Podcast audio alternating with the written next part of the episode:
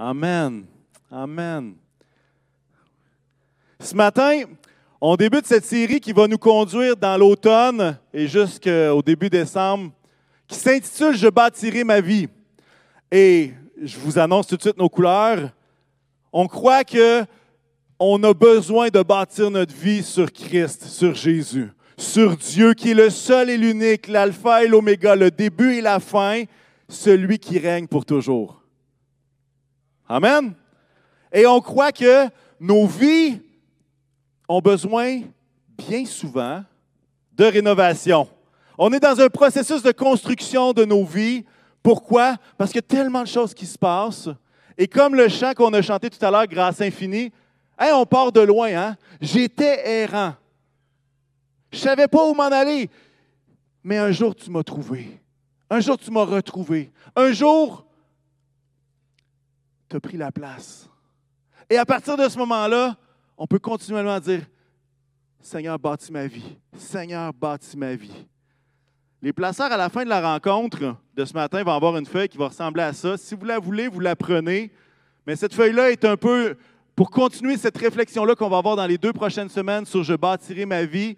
Et, et, à quelque part, vous allez voir à la fin, il y a même un défi, il y a des questions. Ça va être discuté dans les petits groupes. Si vous ne faites pas partie d'un petit groupe encore, vous aimeriez discuter de ce qu'on va jaser ensemble, ce que je vais apporter ce matin.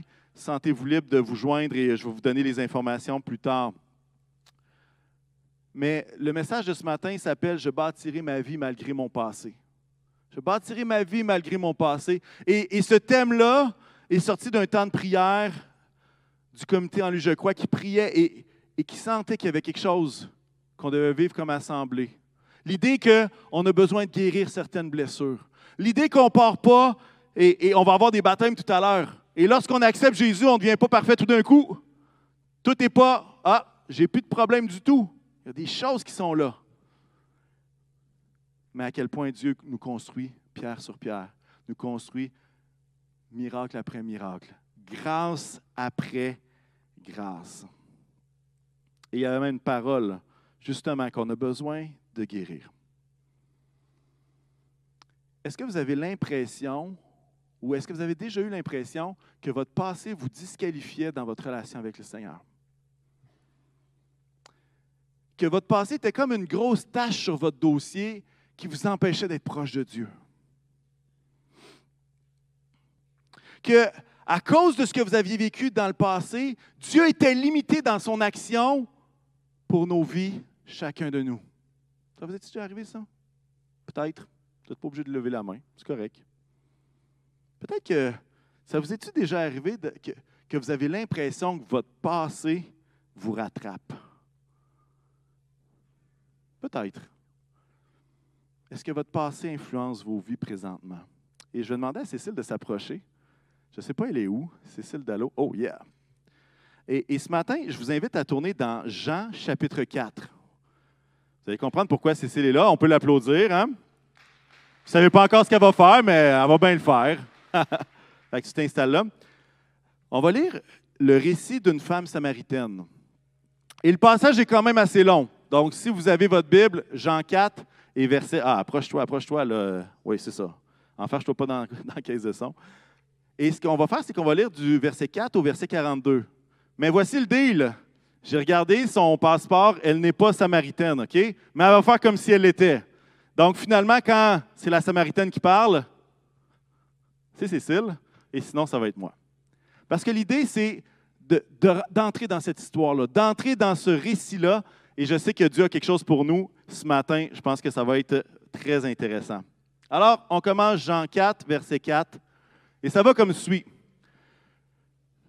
Peux-tu faire un petit test de son, Cécile? Ça marche? Un, deux. Ah, c'est bon ça. Bonjour. OK. Comme il devait traverser la Samarie, Jésus, il devait traverser la Samarie, il arriva dans une ville de Samarie appelée Sichar, près du champ que Jacob avait donné à son fils Joseph. Là se trouvait le puits de Jacob. Jésus, fatigué du voyage, était assis au bord du puits. C'était environ midi. Une femme de Samarie vint puiser de l'eau et Jésus lui dit, Donne-moi à boire. En effet, ses disciples étaient allés à la ville pour acheter de quoi manger. La femme samaritaine lui dit, Comment? Toi qui es juif, tu me demandes à boire à moi qui suis samaritaine? Les Juifs, en effet, n'ont pas de relation avec les Samaritains. Jésus lui répondit, si tu savais quel est le cadeau de Dieu et qui est celui qui te dit, donne-moi à boire, tu lui aurais toi-même demandé à boire et il t'aurait donné de l'eau vive. Seigneur, lui dit la femme, tu n'as rien pour puiser, le puits est profond. D'où, aurais-tu donc cette eau vive? Es-tu, toi, plus grand que notre ancêtre Jacob, qui nous a donné ce puits et qui a bu de son eau lui-même, ses fils et ses troupeaux? Je suis sûrement plus grand grandeur.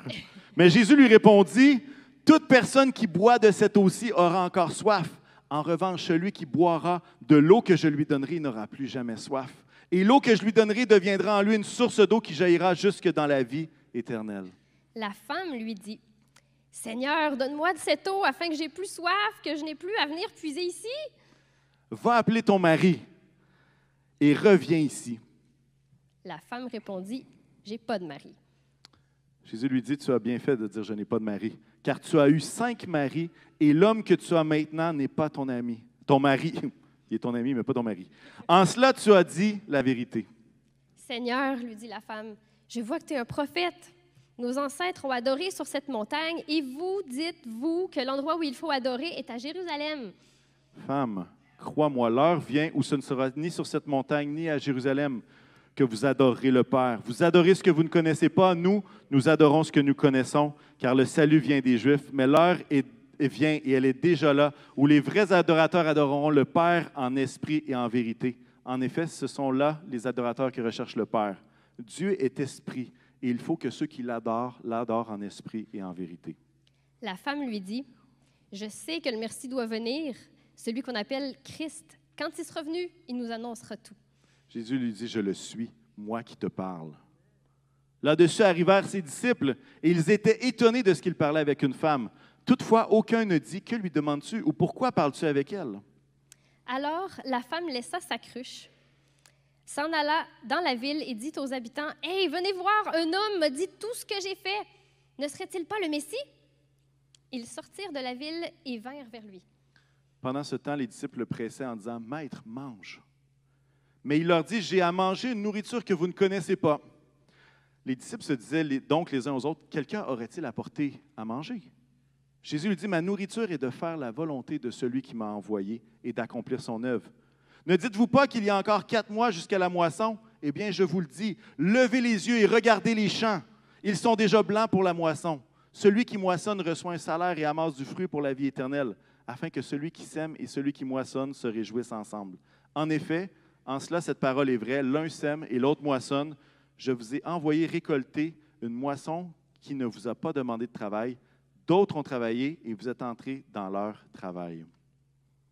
Beaucoup de Samaritains de cette ville crurent en Jésus à cause des paroles de la femme qui rendait ce témoignage. Il m'a dit tout ce que j'ai fait. Ainsi donc, quand ils vinrent le trouver, les Samaritains le prièrent de rester avec eux. Il resta là deux jours. Un bien plus grand nombre crurent à cause des paroles de Jésus et il disait à la femme, Ce n'est plus seulement à cause de ce que tu as dit que nous croyons, car nous l'avons entendu nous-mêmes et nous savons qu'il est vraiment le Messie, le Sauveur du monde. Amen. Amen. Est-ce qu'on peut remercier Cécile?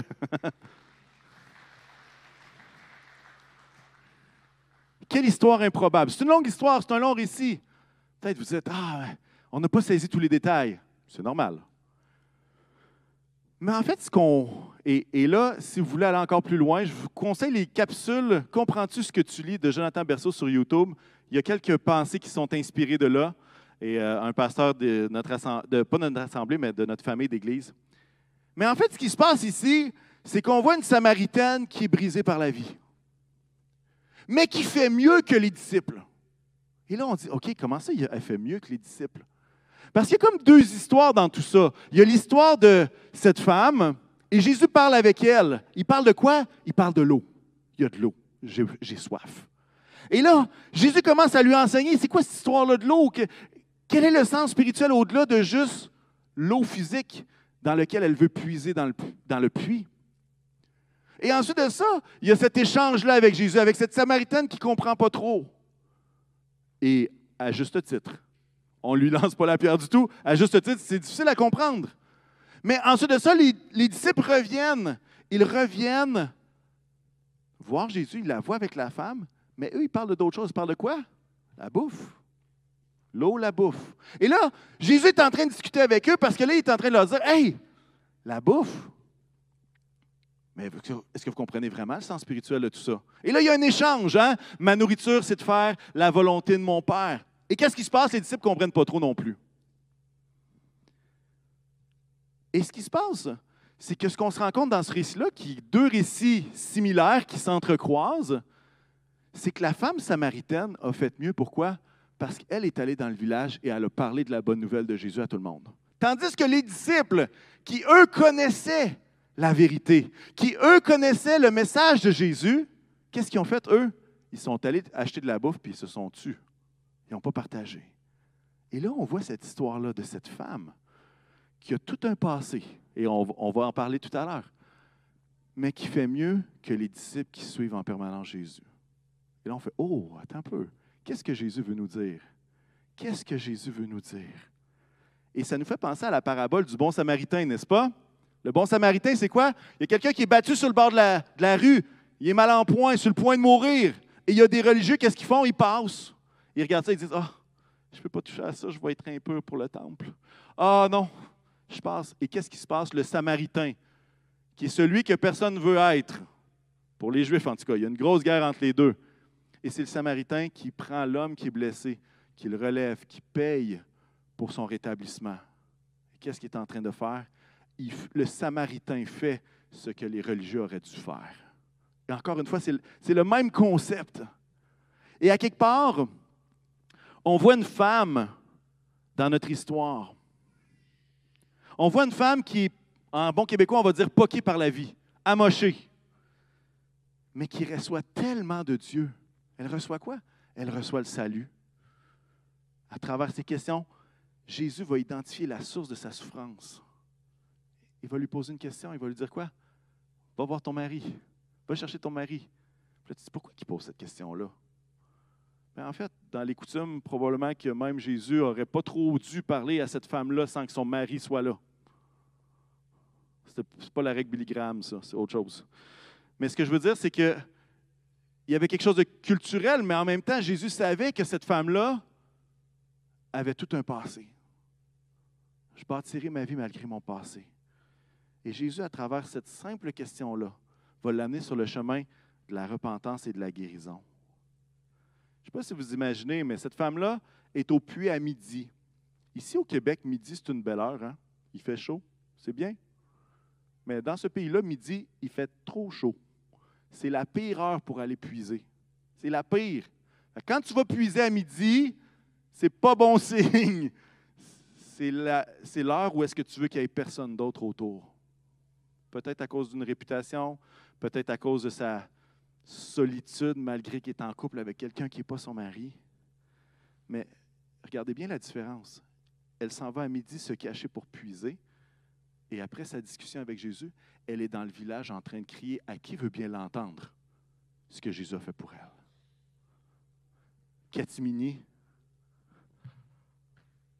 cet homme a dit tout ce que j'ai fait. En fait, elle exagère, hein? Jésus n'a pas dit tout ce qu'elle avait fait. Il a révélé une chose, mais cette femme-là croyait que Jésus aurait le potentiel de tout savoir. Il comprenait que, cette femme-là comprenait que Jésus aurait pu lui en dire bien plus.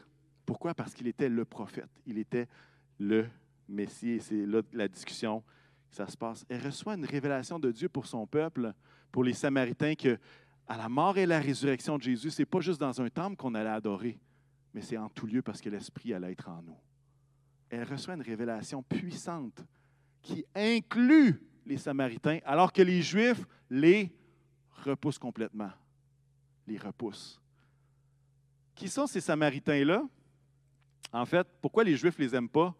C'est que lorsque les Assyriens sont venus prendre le royaume du Nord, ils les ont amenés en captivité en Assyrie, fait des bébés, puis ils les ont ramenés là. Fait pour les Juifs, les Samaritains sont des demi-Juifs, des fils illégitimes. C'est pour ça qu'il y a une rivalité entre les deux. Et les Samaritains vont même bâtir un peu leur système de croyance. Ils vont croire dans la Torah, les cinq premiers livres de la Bible, mais les prophètes, ils trouvent que les Juifs exagèrent. Fait il y a une grosse rivalité entre les deux. Mais au début du texte, qu'est-ce que le texte va dire? Il va dire Jésus devait traverser là. On se dit, bon, c'était-tu un raccourci? Ou il avait déjà prévu parler avec cette femme-là? Je vous laisse faire vos conclusions. Cette femme samaritaine, elle avait cinq maris et elle avait un conjoint qui n'était pas son mari. Il y a certains commentateurs qui disaient Est-ce que c'est vraiment possible, ça, d'avoir cinq maris puis d'en avoir un sixième à côté, comme on dirait en bon québécois? Est-ce que c'est possible, ça? Et là, intéressant, je trouvais euh, Jérôme, un des pères de l'Église, va parler dans un de ses écrits qu'il y a une femme romaine qui a déjà eu 22 maris. Je ne sais pas si elle avait le surnom de la veuve noire. Euh, en tout cas, je ne sais pas qu'est-ce qui se passait. On n'a pas la suite, mais 22 maris. Puis là, tu te dis, comment est-ce que ça peut être possible? Cinq maris, comment ça peut être possible? Et là, le texte ne nous dit pas, est-ce qu'ils sont décédés? Est-ce que c'est juste un divorce qui a eu lieu? Mais il faut comprendre que à cette époque-là, divorcer, c'était facile. Le mari faisait une lettre, c'était fini. Là, vous dites, ah, mais où sont les droits? Bon, à cette époque-là, c'était comme ça. Puis même, je vais, vous, je vais, vous, montrer un texte pour vous montrer qu'à quelque part les choses changent, mais pas tant que ça. Un jour, Jésus va parler avec ses disciples sur le sujet du mariage dans Matthieu 19 et on va l'avoir à l'écran. Et il va dire Hey, euh, vous ne devez pas divorcer. Puis là, les disciples vont dire Il, il leur répondit C'est à cause de la dureté de votre cœur que Moïse vous a permis de divorcer de vos femmes. Au commencement, ce n'était pas le cas. Mais je vous le dis celui qui renvoie sa femme, sauf pour cause d'infidélité, et qui en épouse une autre comme un adultère. Et celui qui épouse une femme divorcée comme un adultère. Écoutez bien la réaction des disciples.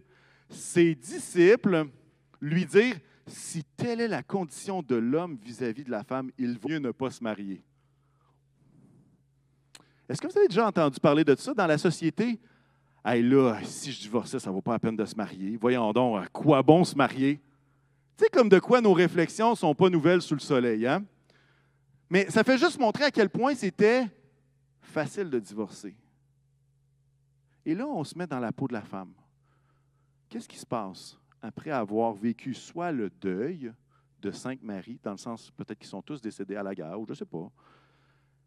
Quelle est la trace dans la vie d'une femme qui se fait faire une lettre de divorce cinq fois pour des raisons qu'on ne connaît pas?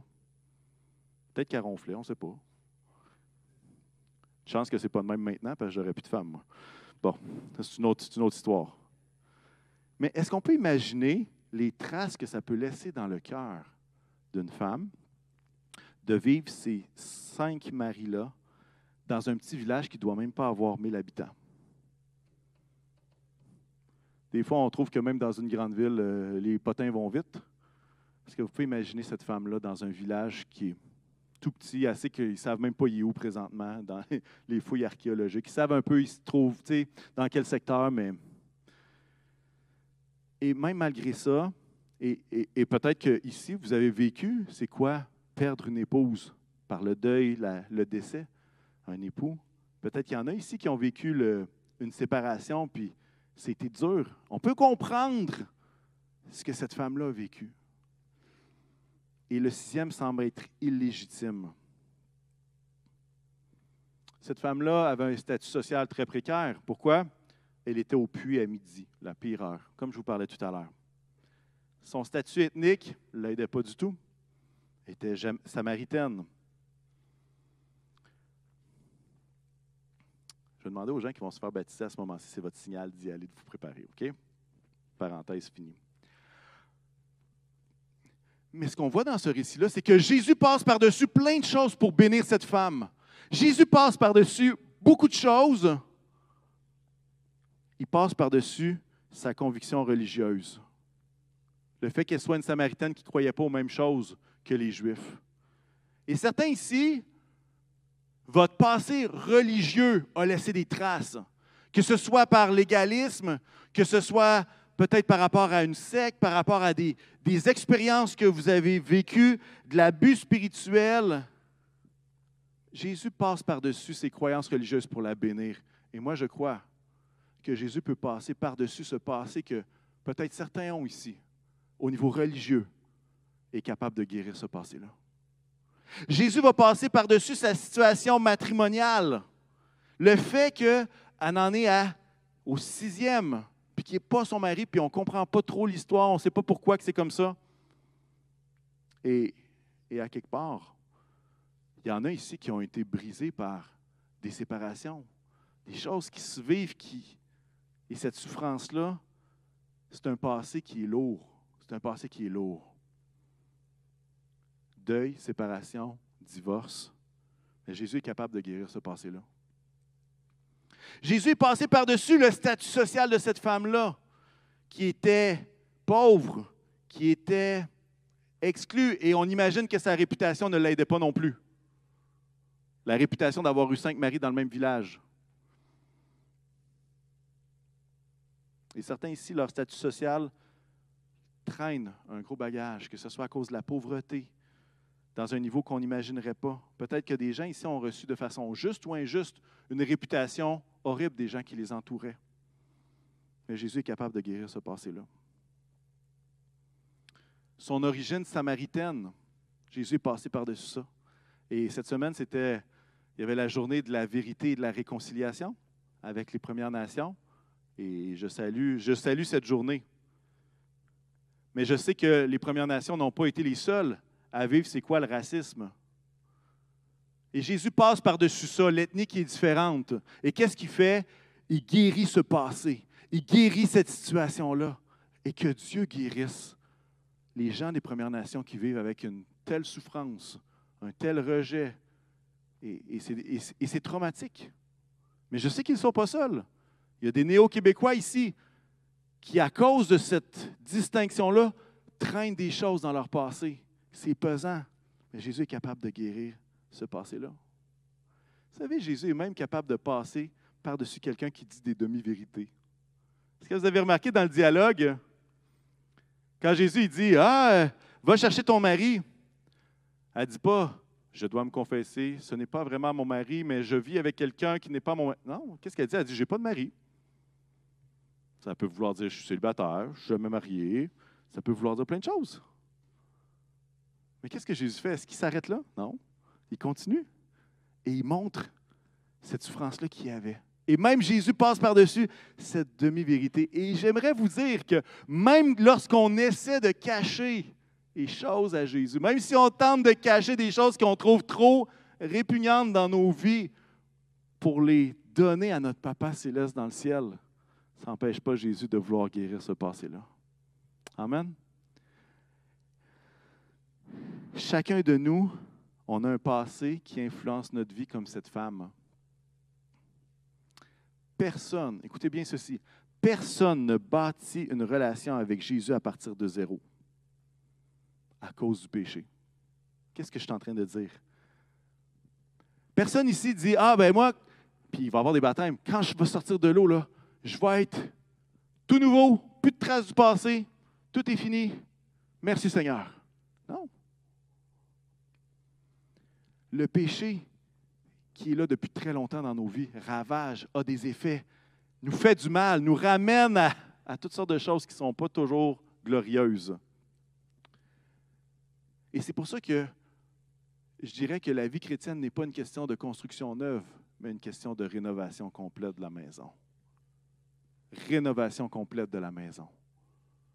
On aimerait se dire, ah, je pars à zéro, puis maintenant, tout part, le compteur est à zéro. Mais la vérité, c'est que chacun de nous, on est dans un processus de rénovation. Et pas pire rénovation. Puis à quelque part, ce n'est pas parce que tu es occupé que ta vie roule à 100 000 à l'heure et que tu sens pas que tu as un sac à dos dans le dos que ça veut dire que tu n'en as pas un.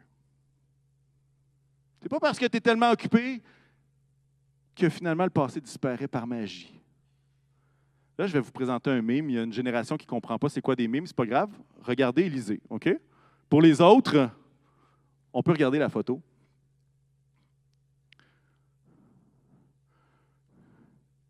Mon passé qui me court après et à quoi moi j'ai l'air.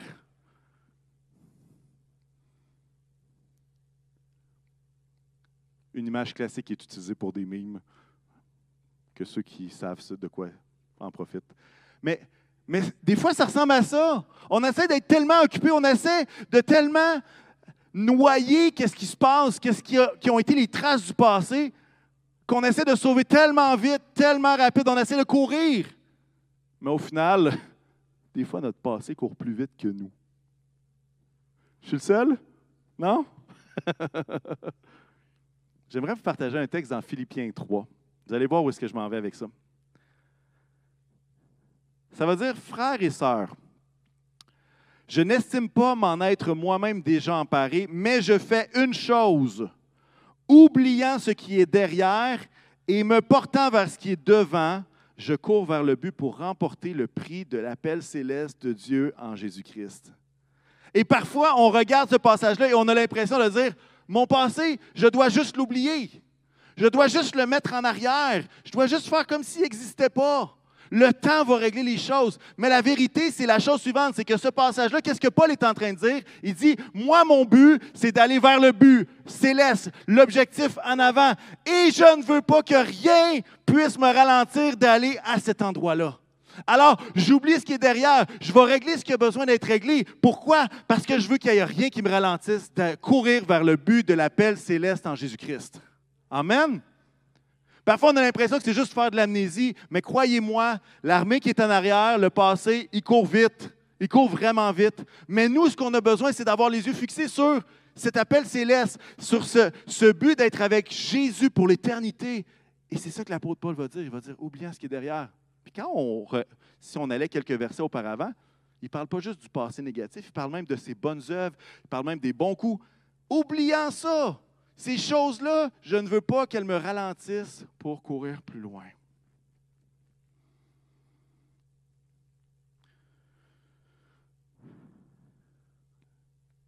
Ici, on parle beaucoup plus que tu as besoin de régler tes choses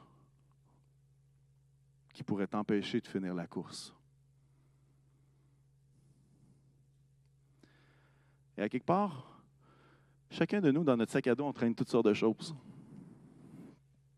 Vous me demandiez à ça servait tout ça, hein? C'est la première fois que je vois quelqu'un prêcher avec un sac à dos.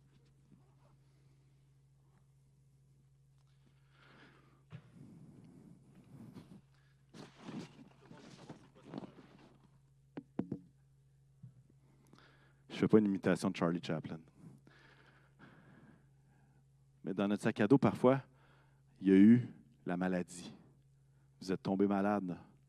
Mais en fait, la maladie vous a limité dans toutes sortes de choses. Mais sans oublier tout l'aspect psychologique de cette maladie, à quel point ça a influencé votre relation avec Dieu, à quel point vous êtes posé des questions sur pourquoi est-ce que ça m'arrive. Et ça, on traîne ça dans notre sac à dos.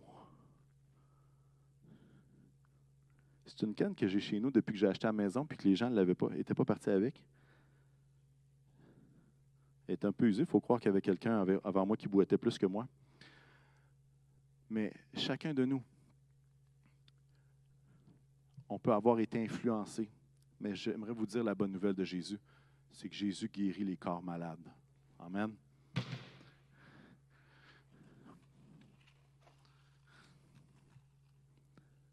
Qu'est-ce que c'est ça? Est-ce que vous le voyez bien à l'écran? Pas pire?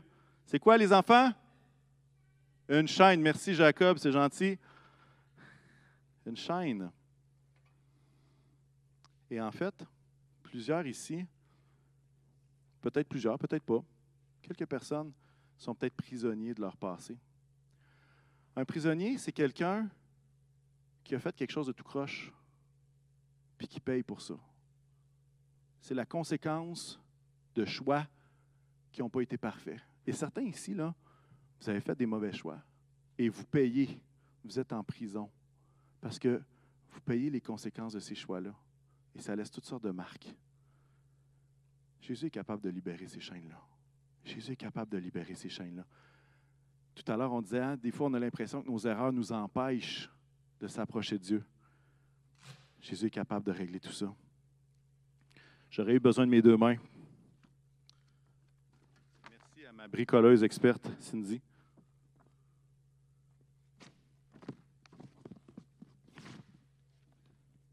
Trouvais que juste trois, trois petits coups, c'était pas assez.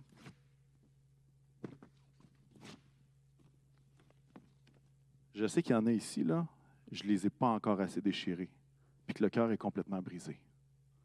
je pourrais le déchirer encore 20 fois, puis ça ne serait peut-être pas suffisant encore. Mais Jésus est capable de prendre ceux qui ont le cœur brisé, puis de les consoler pour vrai. Mais vous traînez ça dans votre pack-sac. Pourquoi? Parce qu'à quelque part, tout le monde a un pack-sac. tout le monde l'a. Quand je fais des cours de préparation au mariage, probablement l'enseignement le plus important que je vais faire dans tous ces cours-là, c'est de dire tu as une valise que tu amènes avec toi dans ton mariage, il suffit que tu découvres c'est laquelle. Tu peux penser qu'il n'y a rien, crois-moi, tu es aussi bien de vérifier qu'est-ce qu'il y a dans le sac à dos, dans la valise, parce que tu l'amènes avec toi dans la maison, puis ça, c'est clair. Et il y en a certains ici qui ont votre cœur brisé, littéralement.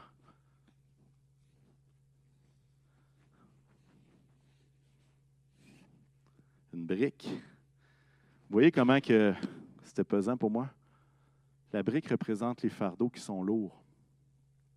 Ces fardeaux, que souvent, ce n'est pas à cause de nos mauvais choix, mais souvent, c'est des gens qui, qui nous ont mis des fardeaux, qui nous ont traités de toutes sortes de noms.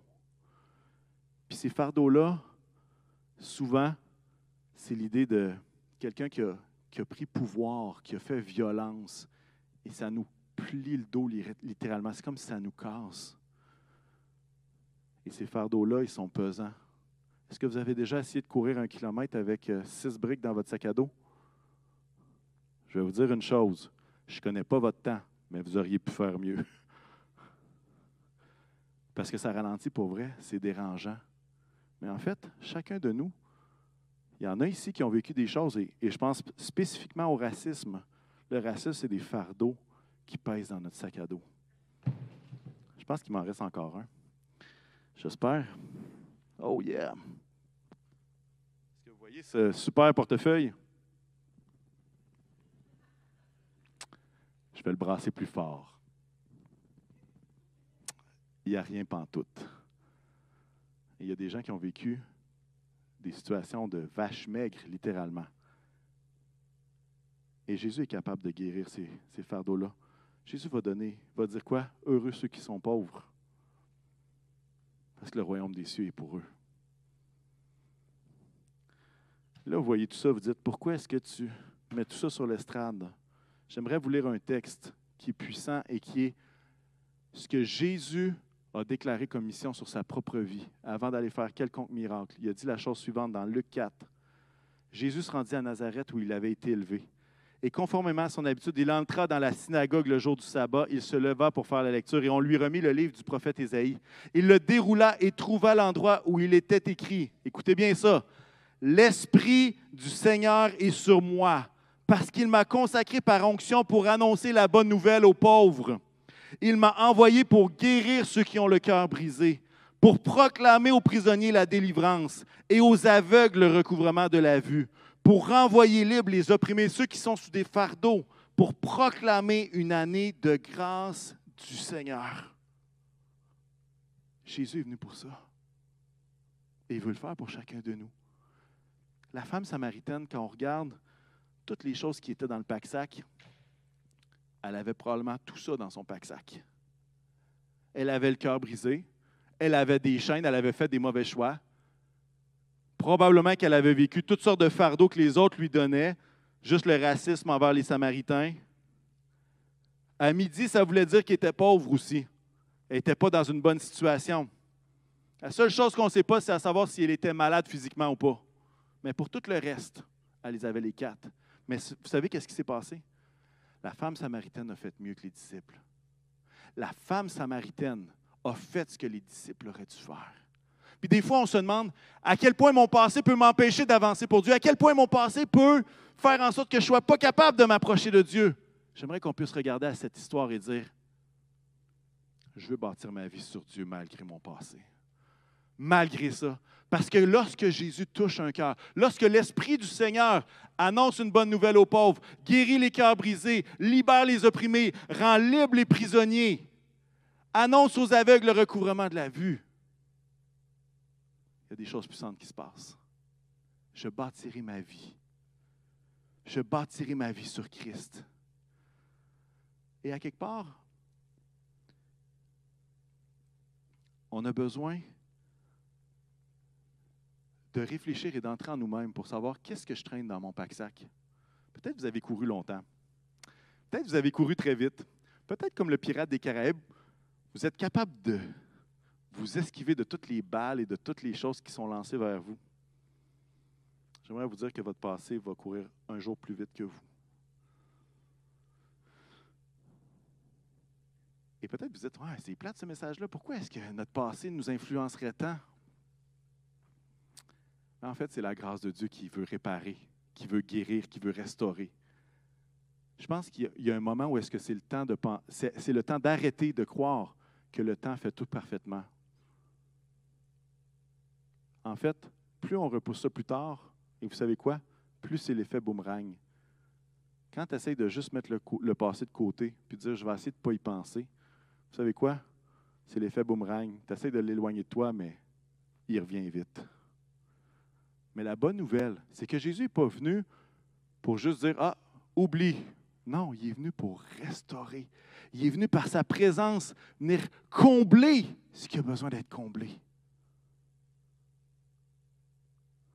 Et je sais qu'ici, je ne peux, pas, peux pas mettre le doigt, et je ne suis pas Jésus, je ne peux pas mettre le doigt sur ce que vous avez vécu, vous avez vécu, vous avez vécu, vous avez vécu, en haut non plus, à la maison. Je ne suis pas Jésus, là, puis je n'ai pas la prétention de l'être pas en tout. Mais Jésus, lui, est capable de parler. Jésus est capable de parler, de restaurer. Et à quelque part, j'aimerais vous lancer un défi. Le défi est le suivant. Et sur la feuille qui va vous être distribuée à la fin, peut-être que je, pense que j'ai vu qu'il y en avait quelques-uns qui l'avaient déjà. Il y a ce défi-là qui et je pense qu'on l'a à l'écran également. Oui, défi de la semaine. En fait, ça va être un défi pour les deux prochaines semaines, parce que les deux, dimanche prochain, on va être également dans cette thématique-là. Identifiez en prière une blessure du passé qui influence votre présent spirituel et invitez Dieu à guérir ces blessures en pardonnant là ou les personnes qui m'ont blessé, ou peut-être la situation. Je vous donne une tranche de vie très, très bizarre. Peut-être vous me voyez avec des cernes. Mais encore hier soir, j'avais de la misère à dormir.